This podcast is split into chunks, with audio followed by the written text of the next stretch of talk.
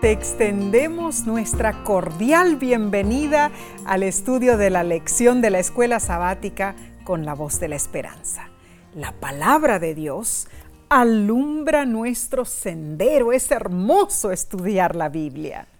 Te agradecemos por acompañarnos, sea que lo hagas a través de la televisión, las redes sociales o por audio. Recuerda comparte este estudio para que muchos sean bendecidos. Amén. ¿Sabes, Omar? Me encanta saludar a nuestros hermanos de diferentes partes del mundo. Hoy voy a leer el mensaje del hermano Osmel Serrano, que dice así, soy el director de la radio en la misión de Bocas del Toro en Panamá. Nuestra radio es Visión Global Bocas 98.1 FM. Tenemos un proyecto de alcanzar a la comunidad indígena Ngobe Bugle y estamos produciendo contenido en esa lengua. Transmitimos el programa de la voz de la esperanza, dice él. Lo pueden sintonizar martes y jueves, 8 pm hora de Panamá, a través de Hermoso testimonio. Así es. Hermano Serrano, qué bueno que estén haciendo esta obra. Un saludo fraternal a través de la distancia a todos nuestros radioescuchas de Radiovisión Global Bocas 98.1 FM. Amén, amén. Dios bendiga la obra que están realizando en esa hermosa zona de Panamá. Así sea, Omar, así sea. Muy bien. Roguemos a Dios por sabiduría para entender nuestro estudio. Oremos. Querido y amoroso Padre Celestial, gracias por este privilegio de poder estudiar tu santa palabra. Rogamos que ilumines nuestro estudio con el poder del Espíritu Santo. En Cristo Jesús te lo pedimos. Amén. Amén. Amén. Estaremos repasando la lección 7 para el 12 de agosto 2023, titulada El cuerpo unificado de Cristo. Esta semana destacaremos la unidad en Jesús. Amén. Ahora, ¿por qué debemos enfatizar la unidad en Cristo? ¿Y, ¿Y, cómo afecta esto la forma en que nos relacionamos los unos con los otros, Omar? O sea, Efesios 4, versículos 11 y 12 dice lo siguiente, y él mismo constituyó a unos apóstoles, a otros profetas, a otros evangelistas, a otros pastores y maestros, a fin de perfeccionar a los santos para la obra del ministerio, para la edificación del cuerpo de Cristo. Para Pablo, la unidad es un atributo o marca indispensable de la iglesia. Así es. La unidad es el resultado de la salvación de Dios, pero también es el instrumento que Dios utiliza para cumplir su misión para la iglesia y a través de la iglesia. Claro.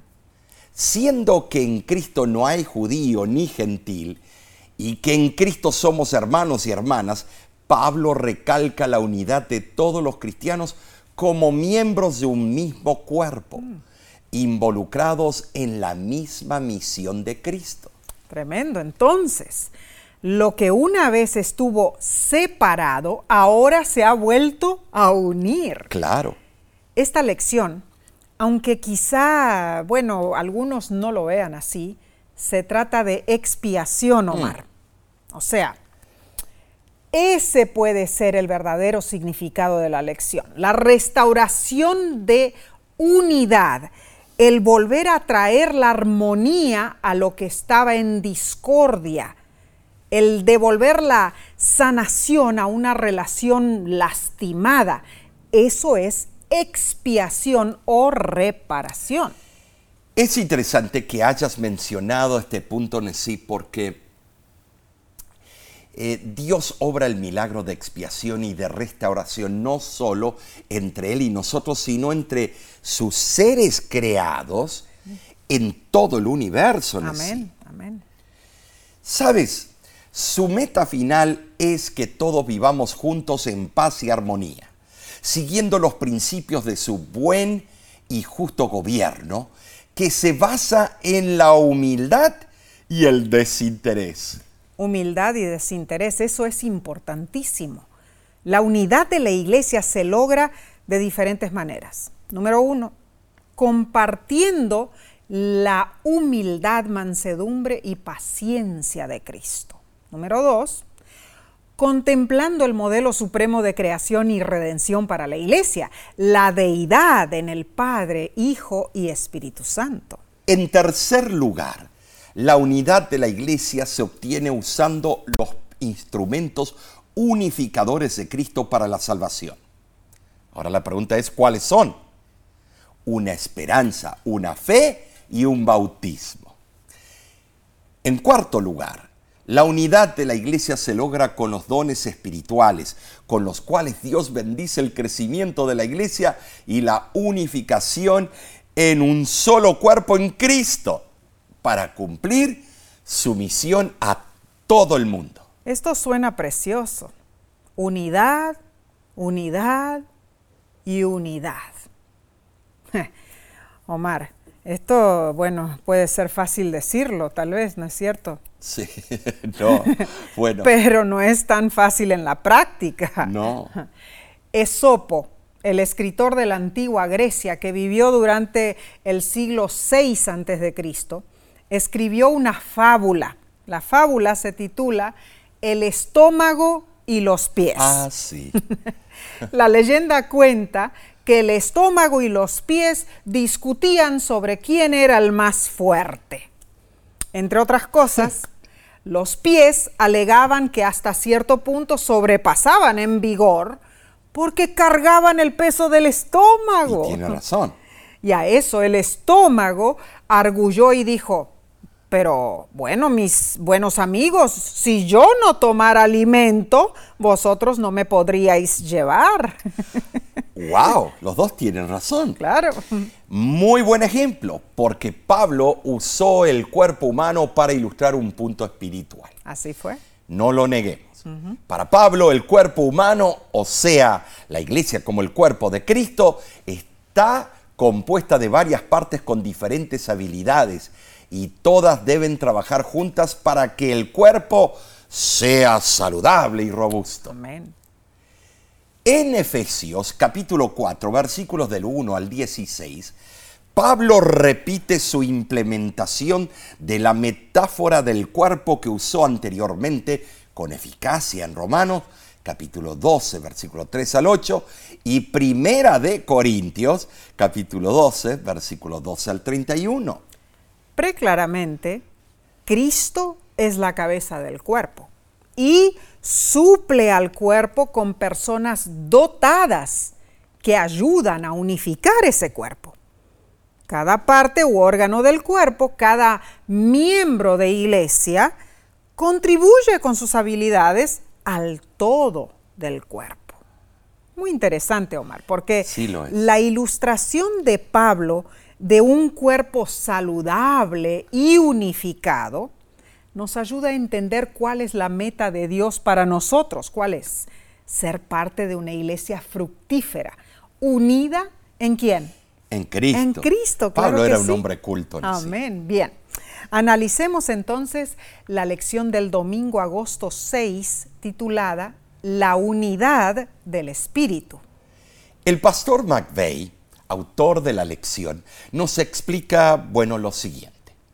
Pablo comienza la segunda mitad de Efesios capítulos 4 al 6 con un conmovedor llamado a la unidad. Primero, en Efesios 4, 1 al 6, les pide a los creyentes que cultiven la unidad del Espíritu con virtudes que construyen la unidad.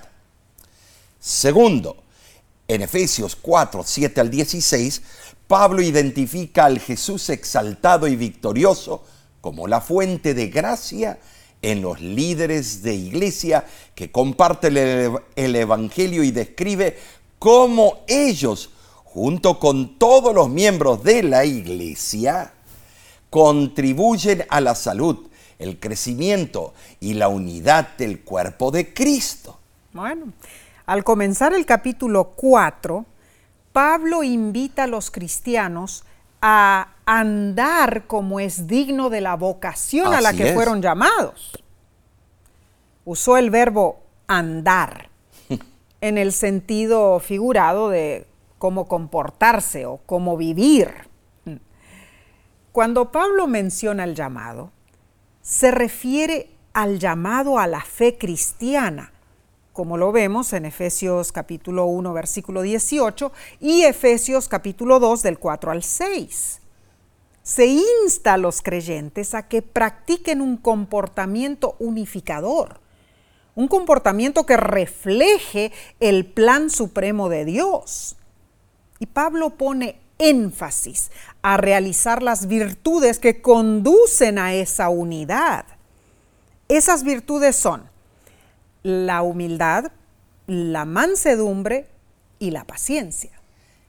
Estudiemos cada término. En Filipenses capítulo 2, versículo 3, Pablo explica que la humildad es la idea de considerar a los demás como más importantes que nosotros mismos. ¿Lo has hecho últimamente? La humildad entonces no es una virtud negativa de autodesprecio, sino una virtud positiva de apreciar y servir a los demás. La segunda expresión es la mansedumbre, Efesios 4.2. El destacado erudito y lexicógrafo del Nuevo Testamento, Frederick Dunker, mencionó que la mansedumbre puede explicarse de la siguiente manera. La cualidad de no dejarse impresionar demasiado por un sentido de la propia importancia y además significa cortesía, consideración y docilidad. Tremendo concepto. Finalmente, está el término paciencia, que yo tengo muy poco. Eh, ¿Qué es paciencia? Es saber soportar la provocación o las pruebas. Y cada rato en el tráfico me provocan. Y hay pruebas. Saben, sí, estas tres cualidades se reúnen en torno al tema de alejarnos de la importancia personal Cierto, y centrarnos en el valor de los demás. así es.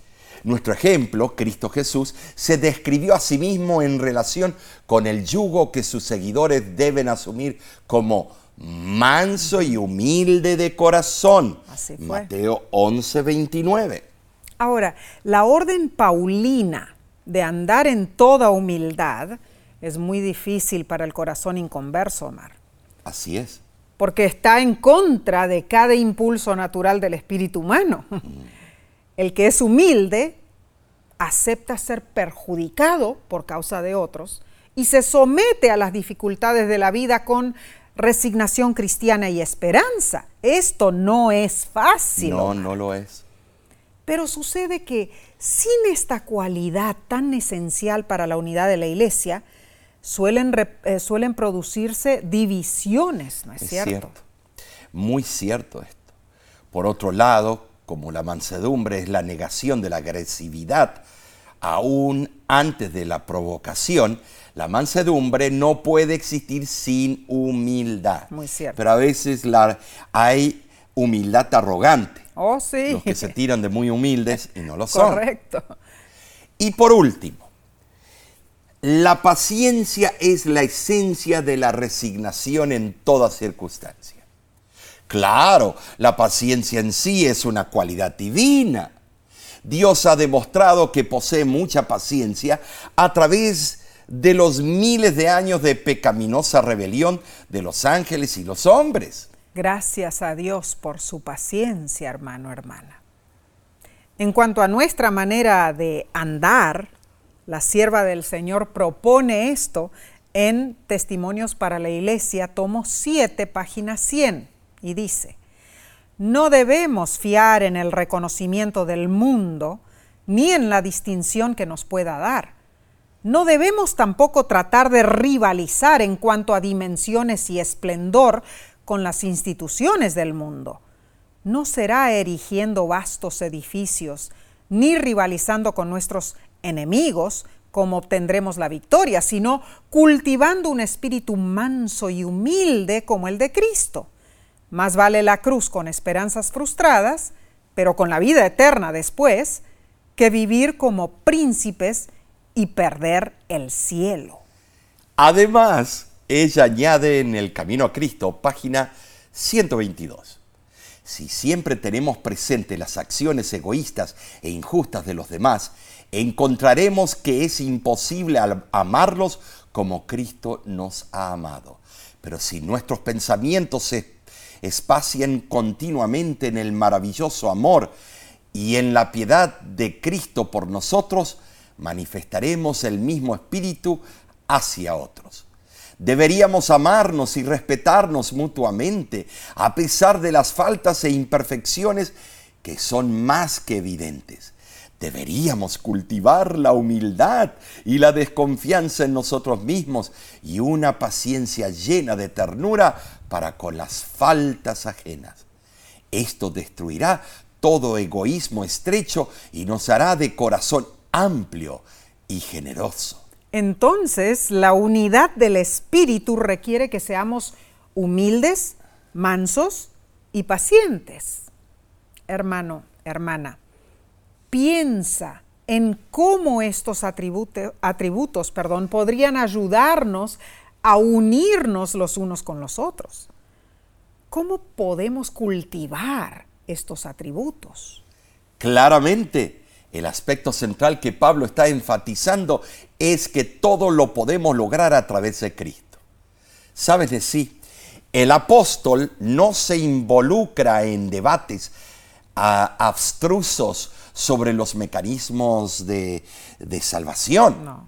Simplemente afirma que la salvación ha ocurrido y que por medio de Cristo nosotros, que una vez éramos extraños, somos ahora atraídos hacia Él. Amén y amén. Muy bien explicado. La verdad, hermano, hermanos, es que necesitamos ver a Dios en Jesús. Necesitamos reconocerlo como nuestro amoroso Salvador. Al hacerlo, el proceso de transformación y unidad puede comenzar. Esta es una promesa gloriosa, ¿no es cierto? La verdad, que podemos ver a Dios a través de Jesús. Pero esto requiere que todos los días lo contemplemos. Ah, claro, contemplación, palabra santa. Ah, claro que sí. Bien. Precioso, eh, estamos estudiando una hermosa lección. Volvemos con la parte del lunes en unos instantes. No te vayas.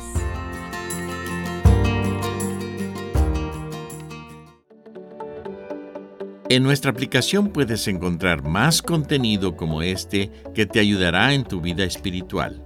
Lo puedes descargar visitando nuestra página web lavoz.org.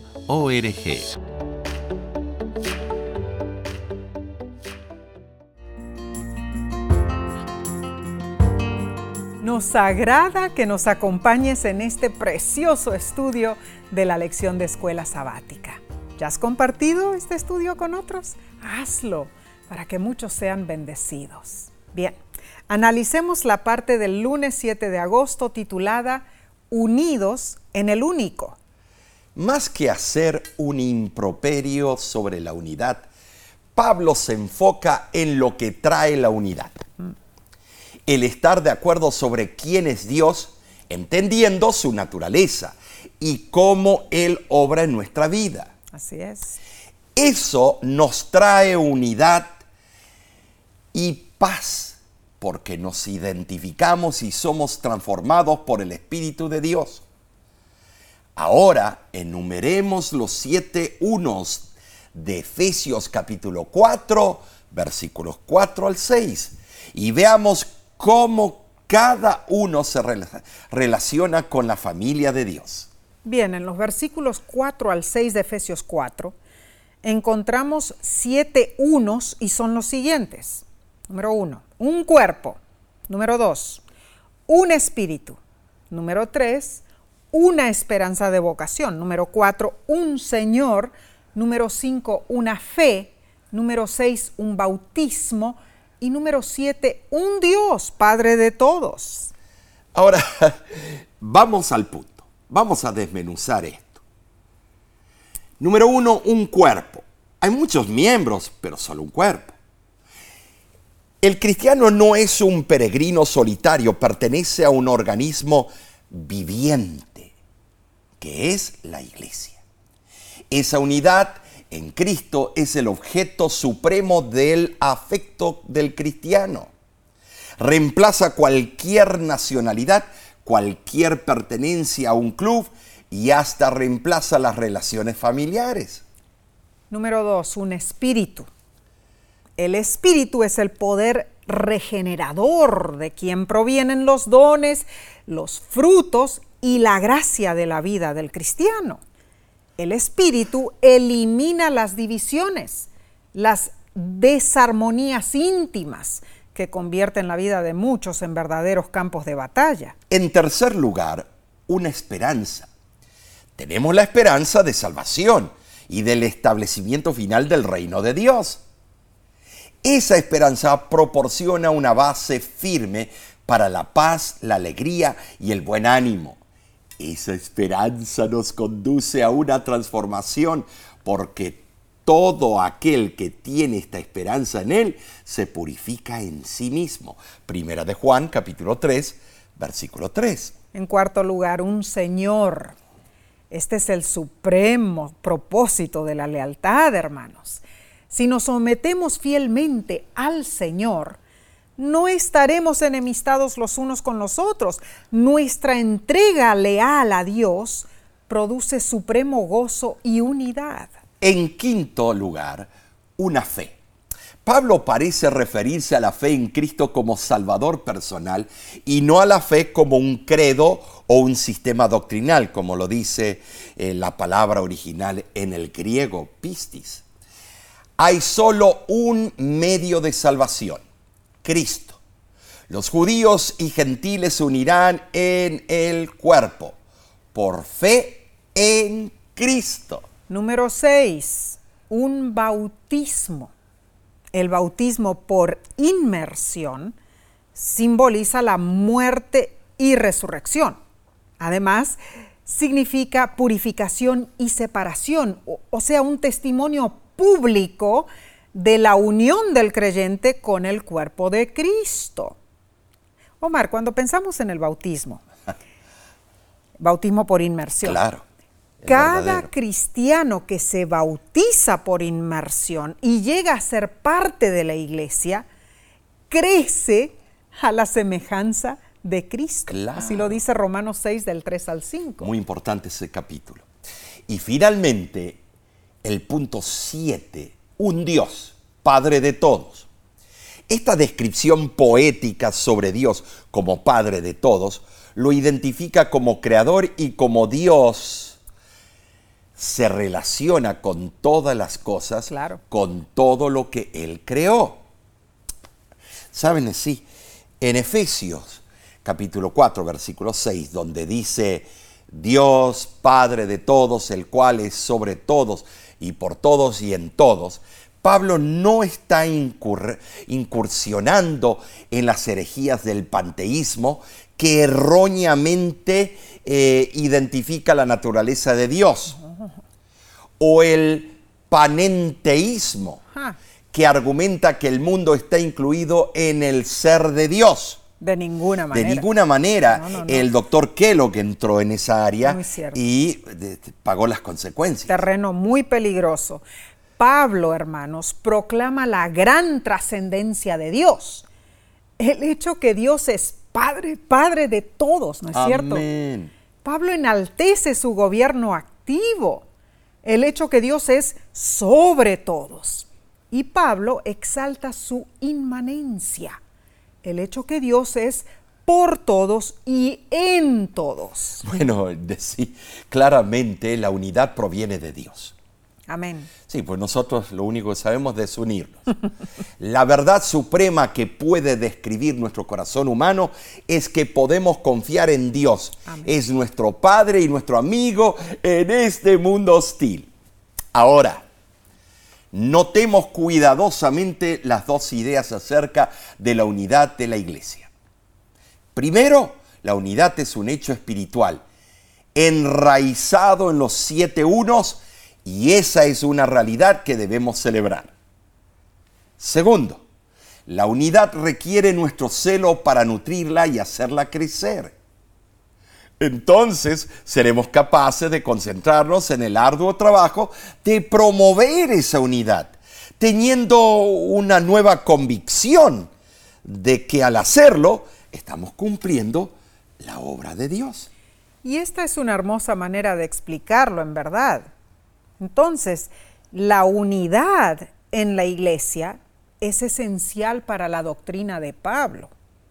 Sin embargo, hermanos, Pablo no modela esa unidad según el mecanismo administrativo, político, económico o militar del imperio romano de su tiempo o de alguna otra institución humana. No. Más bien, Pablo arraiga la unidad de la iglesia en la naturaleza de Dios. Sabes, eh, muchas veces nosotros eh, vemos que esa unidad es causada por la estructura de la iglesia, pero no lo es. El libro Mensajes Selectos, tomo 3, página 15, dice, la unión es fuerza y el Señor desea que esta verdad siempre sea revelada en todos los miembros del cuerpo de Cristo. Todos deben estar unidos en amor, en humildad, en mansedumbre de mente, organizarse como una sociedad de creyentes con el propósito de combinar y difundir su influencia. Deben trabajar como Cristo trabajó. Siempre han de manifestar cortesía y respeto, respeto mutuos. Todo talento tiene su lugar y debe mantenerse bajo el control del Espíritu Santo.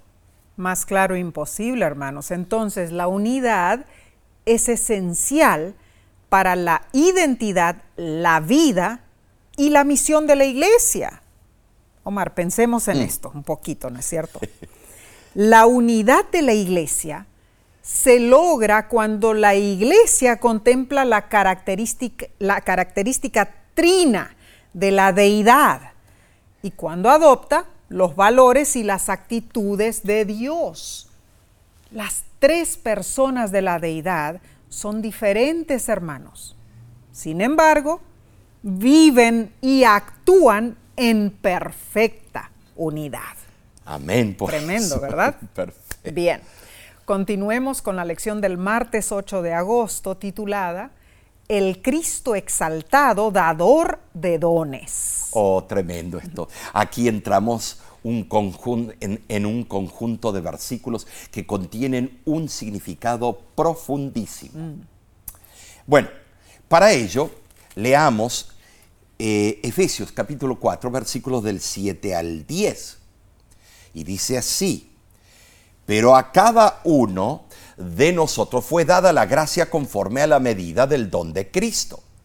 Por lo cual dice, Subiendo a lo alto, llevó cautiva la cautividad y dio dones a los hombres. Y eso de que subió, ¿qué es? Sino que también había descendido primero a las partes más bajas de la tierra. El que descendió es el mismo que también subió por encima de todos los cielos para llenarlo todo. Tremenda forma de, oh, explicar. Eh, estamos ahora en una lección filosófica. Sí, la verdad. Pablo es muy filosófico. Sí, la verdad que sí.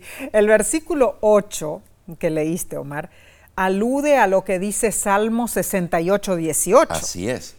Pablo aplica las palabras del salmista a la ascensión de Cristo y destaca que su ascensión es la garantía de su poder de dar a los hombres los dones del Espíritu.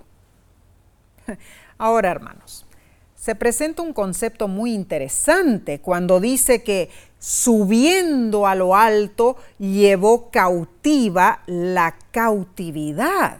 El término griego aismalosia puede significar la idea abstracta de cautividad y asimismo el sustantivo concreto cautivo. Ambos significados se complementan. Se puede entender que Cristo, mediante su victoria en la cruz y su ascensión, llevó cautiva la cautividad. ¿Cuál? La del pecado. o llevó cautivos a los cautivos, los pecadores. En el caso del Salmo, se estaría refiriendo a enemigos cautivos del rey de Israel.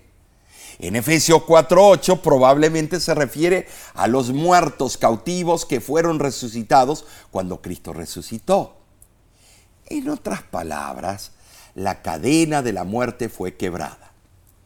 Ahora en sí, los cautivos de Satanás fueron rescatados por el poder de Cristo. Amén. ¿Estamos de acuerdo? Amén. Eso implica liberación, resurrección y victoria. ¿Lo entendemos? ¿no gloria a Dios, gloria a Dios. La lección explica que si seguimos el orden del Salmo 68, 18, la ascensión de Cristo al cielo ocurre primero, Efesios 1, 21 al 23. Luego le sigue el descenso en el que Jesús, resucitado y exaltado, da dones y llena todas las cosas.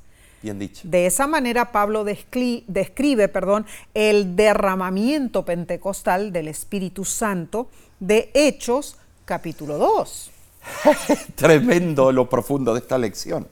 La sierva del Señor en el libro Recibiréis Poder, página 160, lo explica de esta manera. Cristo ascendió a lo alto y llevó cautiva la cautividad y dio dones a los hombres. Después de la ascensión de Jesús y conforme a su promesa, el Espíritu descendió en la forma de un viento recio que llenó el lugar donde se encontraban reunidos sus discípulos. ¿Cuál fue el resultado?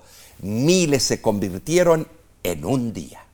Gloria a Dios. Amén. Amén y amén.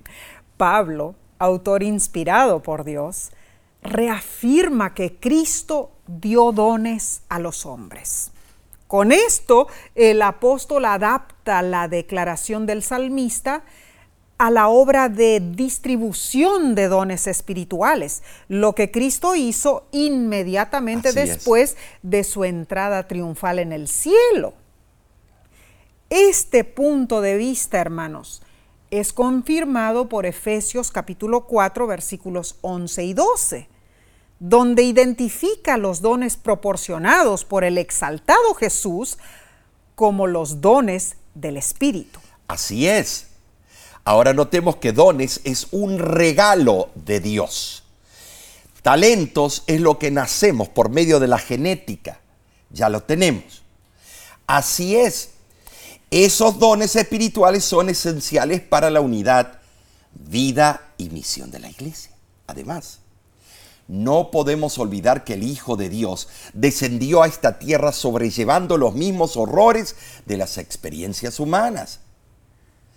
¿Saben decir? De esa manera, Cristo hizo más sublime su ascensión al trono de gloria.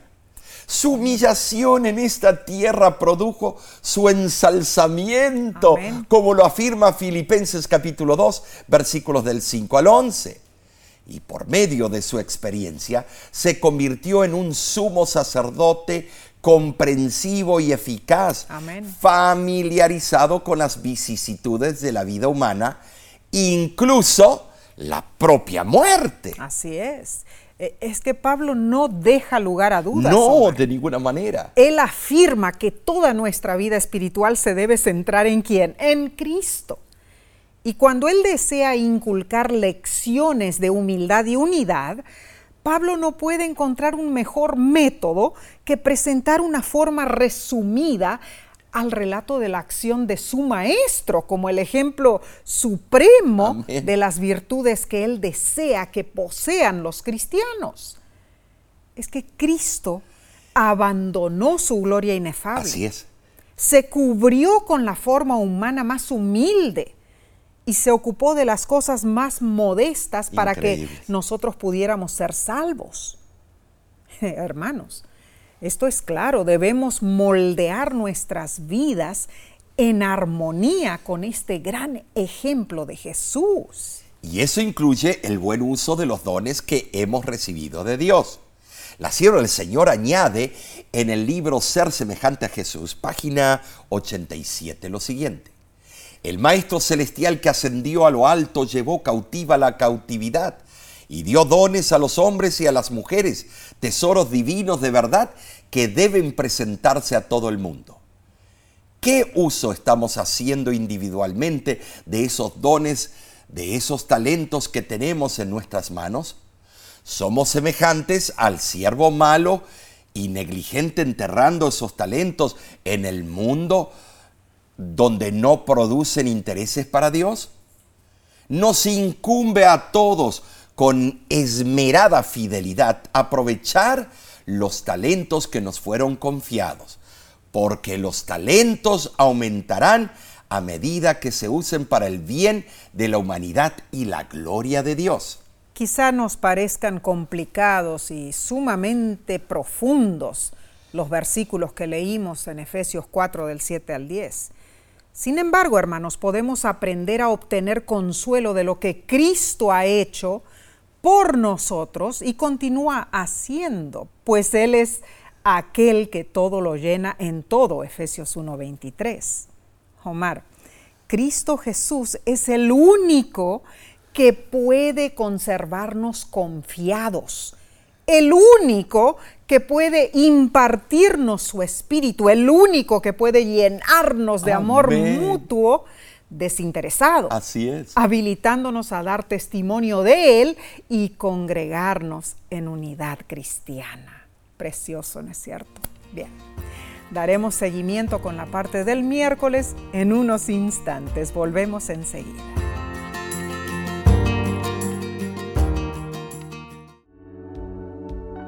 Con seguridad estás disfrutando este estudio de la escuela sabática.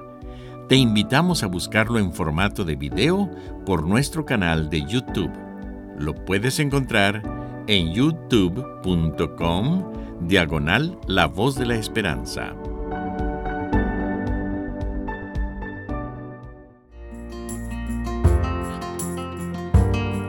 Gracias a Dios por este estudio. Y gracias a ti por acompañarnos. La verdad, Omar, estamos siendo sacudidos, de nuestros asientos. Bien, analicemos la lección del miércoles 9 de agosto titulada Dones del Jesús exaltado. Pablo describió al exaltado Jesús dando dones a su pueblo. ¿Cuáles dones? Leamos Efesios capítulo 4, versículo 11 al 13. Y él mismo constituyó a unos apóstoles, a otros profetas, a otros evangelistas, a otros pastores y maestros, a fin de perfeccionar a los santos para la obra del ministerio, para la edificación del cuerpo de Cristo, hasta que todos lleguemos a la unidad de la fe y del conocimiento del Hijo de Dios, a un varón perfecto, a la medida de la estatura de la plenitud de Cristo. La iglesia naciente recibía a los debidamente capacitados para las funciones del ministerio. Y Pablo los organizó en cuatro grupos. Apóstoles, profetas, evangelistas y pastores maestros, quienes en el griego parecen formar un solo grupo. Los dones espirituales, que en el griego es charismata, los origina el Espíritu Santo y los distribuye de acuerdo a su voluntad. Amén. En cambio, el talento, tú naces con él. Hay razones específicas para estos dones, pues debes realizar una obra importantísima. Cristo nos perfecciona para la obra del ministerio, para edificar la iglesia, uniéndonos en la fe y en el conocimiento del Hijo de Dios. Amén. Creciendo a la medida de la estatura de Cristo. Así es, así es. Ahora, Dios no confiere un don específico a cada creyente, así nomás. Todos recibimos dones. Claro. Pero de acuerdo con la necesidad de la iglesia en una situación particular y en determinado tiempo y lugar. Además, hermanos, los dones no son para nuestro ensalzamiento, sino para cumplir los propósitos divinos. Dios imparte facultades a sus hijos como a Él le place. no conforme a nuestras ideas y opiniones. Los dones espirituales son impartidos para que la iglesia llegue a un estado de perfección y unidad en Cristo. Primeramente, Pablo menciona a los apóstoles, los enviados, las iglesias nacientes, estaban bajo la jurisdicción de esos mismos, los apóstoles.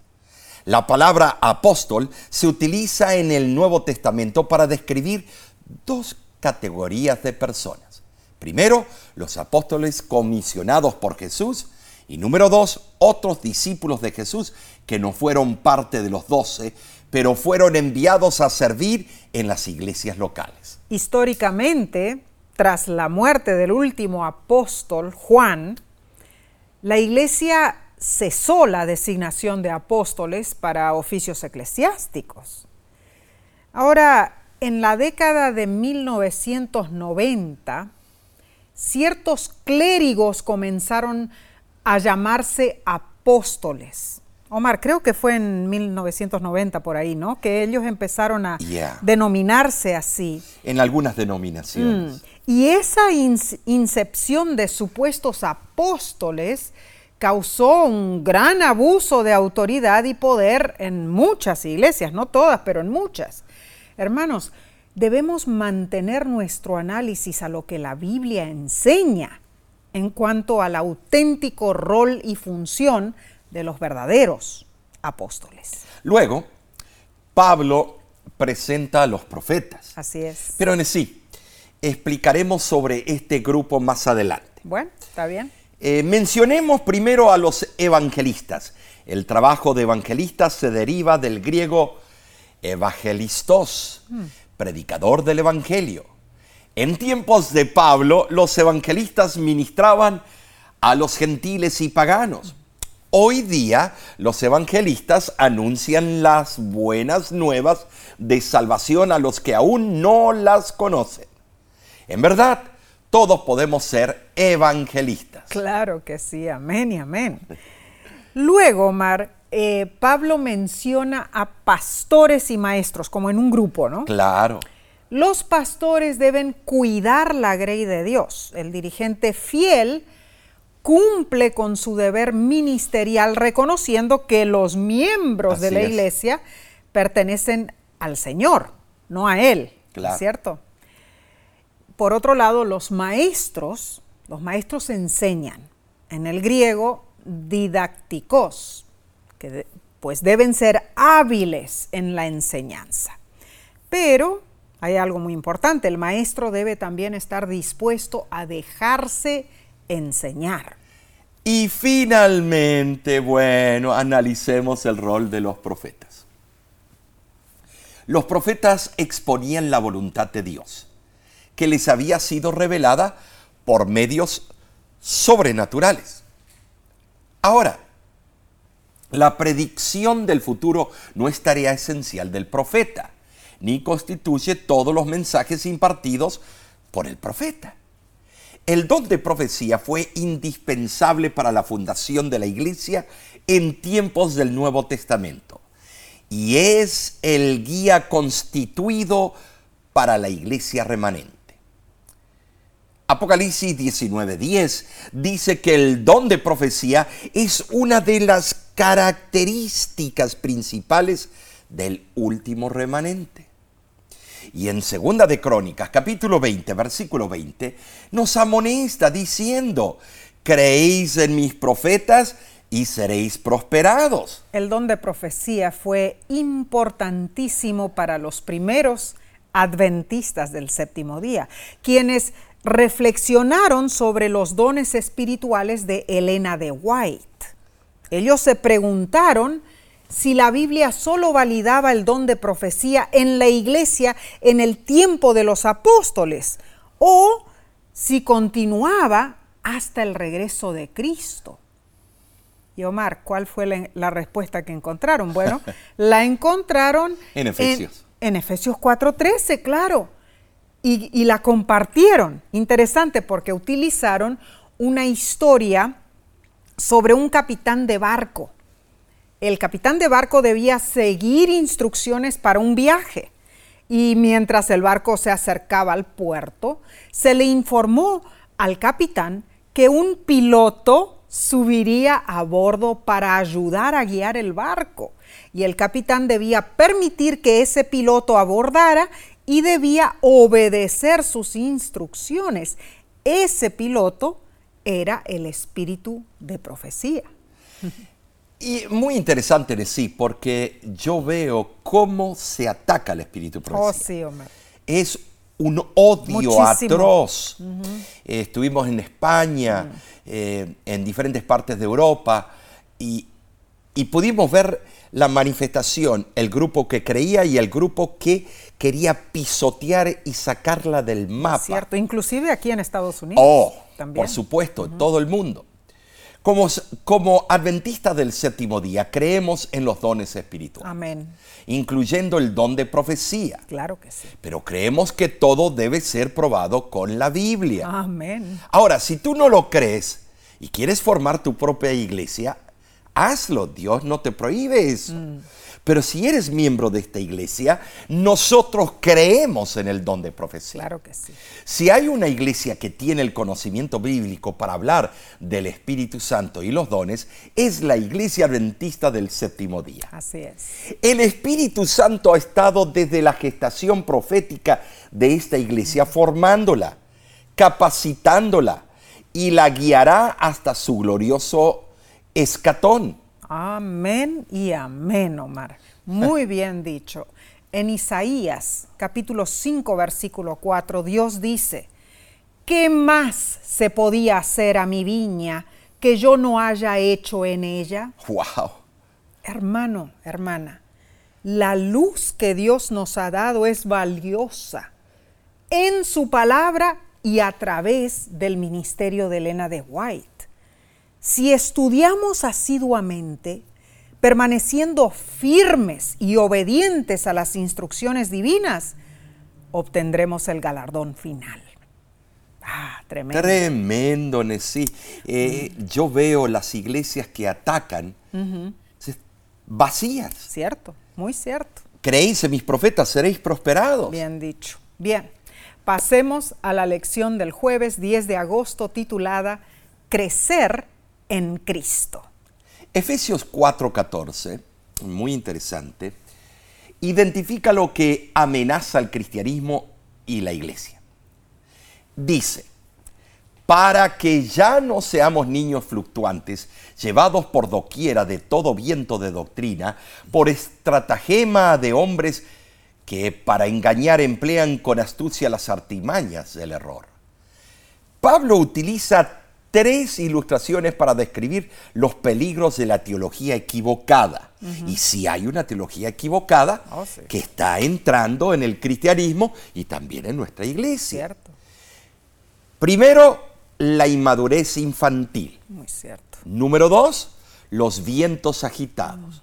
Y número tres, la estafa de astutos que engañan con presti, bueno, con presteza y con trucos y Oh, con sí. engaños. Tremendo. El propósito de los dones espirituales, hermanos, es que podamos desarrollarnos espiritualmente. Amén. Debemos ser como niños, en el griego nepios, infantes, pero niños en humildad y disposición para creer. Sin embargo, cuando Pablo se refiere a niños, en este versículo especialmente, significa que no debemos ser como niños impulsivos o inmaduros.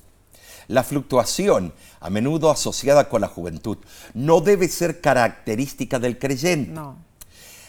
Eh, Sabes, aquellos que añoran algo nuevo, atraídos por ideas sensacionalistas, ponen un fundamento débil a la vida de la iglesia.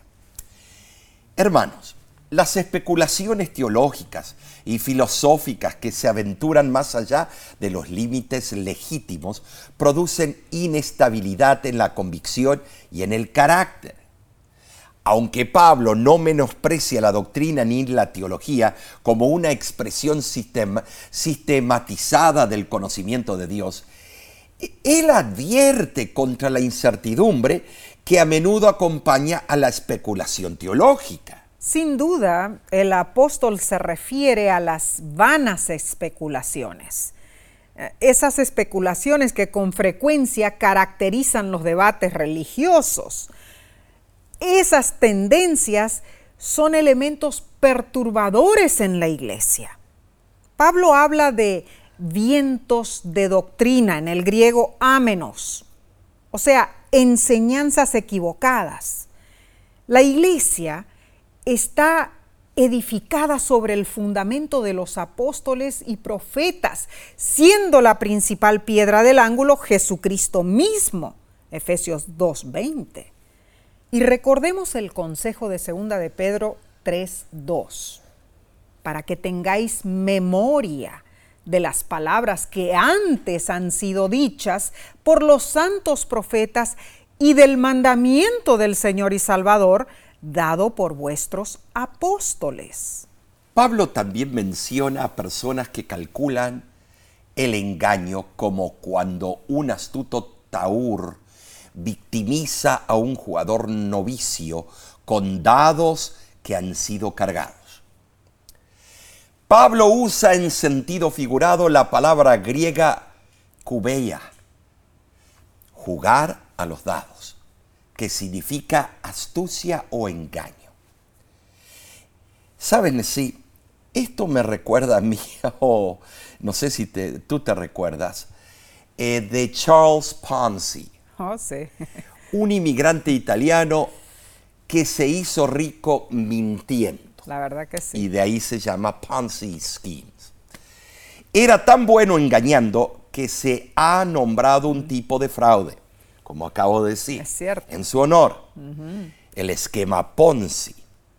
El engaño fue tremendo. ¿Por qué? Porque él engañó a miles para que invirtieran en un esquema de especulación con sellos postales. Así fue.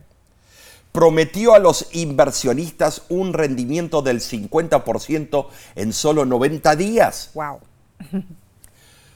Cuando un nuevo inversionista le daba dinero, Ponzi usaba esos fondos para pagar a los inversionistas anteriores, creando así la ilusión de que se estaban beneficiando de un negocio legítimo. En el apogeo de su gran estafa, Ponzi recaudó 250 mil por día. ¡Wow! Dólares. Dólares. Tremendo. No algunas monedas que no, sirven. Eh, eran 250 mil dólares. En aquel tiempo. En aquel tiempo. Alrededor de 3 millones uh. de dólares en dinero de hoy. Por día. Por día. Pero sus días de intriga y estafa acabaron. ¿Sabías, Nesí, que en el año 1920, en, el mes de agosto, fue acusado de fraude? Oh, sí, así surgió el famoso esquema Ponzi, como lo explicaste. Y así puede ocurrir en la vida cristiana también. Hermanos, hermanas, muchas veces lo que parece ser la enseñanza verdadera de Cristo, en realidad no lo es. Pablo fue específico en condenar a los transgresores, así como el árbol penetra sus raíces en la tierra en busca de alimento y humedad, Así nosotros debemos buscar en Cristo nuestra fuerza y sustento para nuestro crecimiento espiritual. Pablo aboga por la unidad de la iglesia y recluta a sus lectores a fomentarla activamente. Pero sí, la unidad es una certeza teológica que requiere arduo esfuerzo. Oh, sí. Para fomentar la unidad debemos ser parte activa del cuerpo de Cristo, contribuyendo a, su salud y crecimiento. No quedarnos en casa, que yo no voy porque está lleno de hipócritas y que aquí yo recibo a Dios. Claro, estás comiendo palomitas y ahí con tu pijama y no ningún sentido de, responsabilidad. Mm. Necesitas ser responsable con tu iglesia. Y estar unido. Unido. Un cuerpo de Cristo, ¿no es cierto?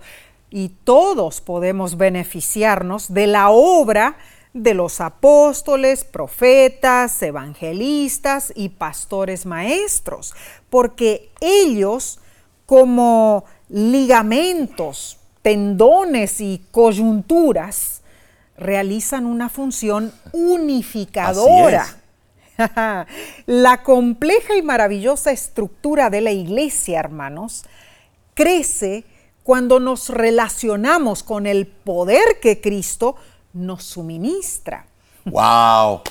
Hemos profundizado consejos valiosos de Pablo sobre los dones y la unidad de la iglesia. Así es, Omar.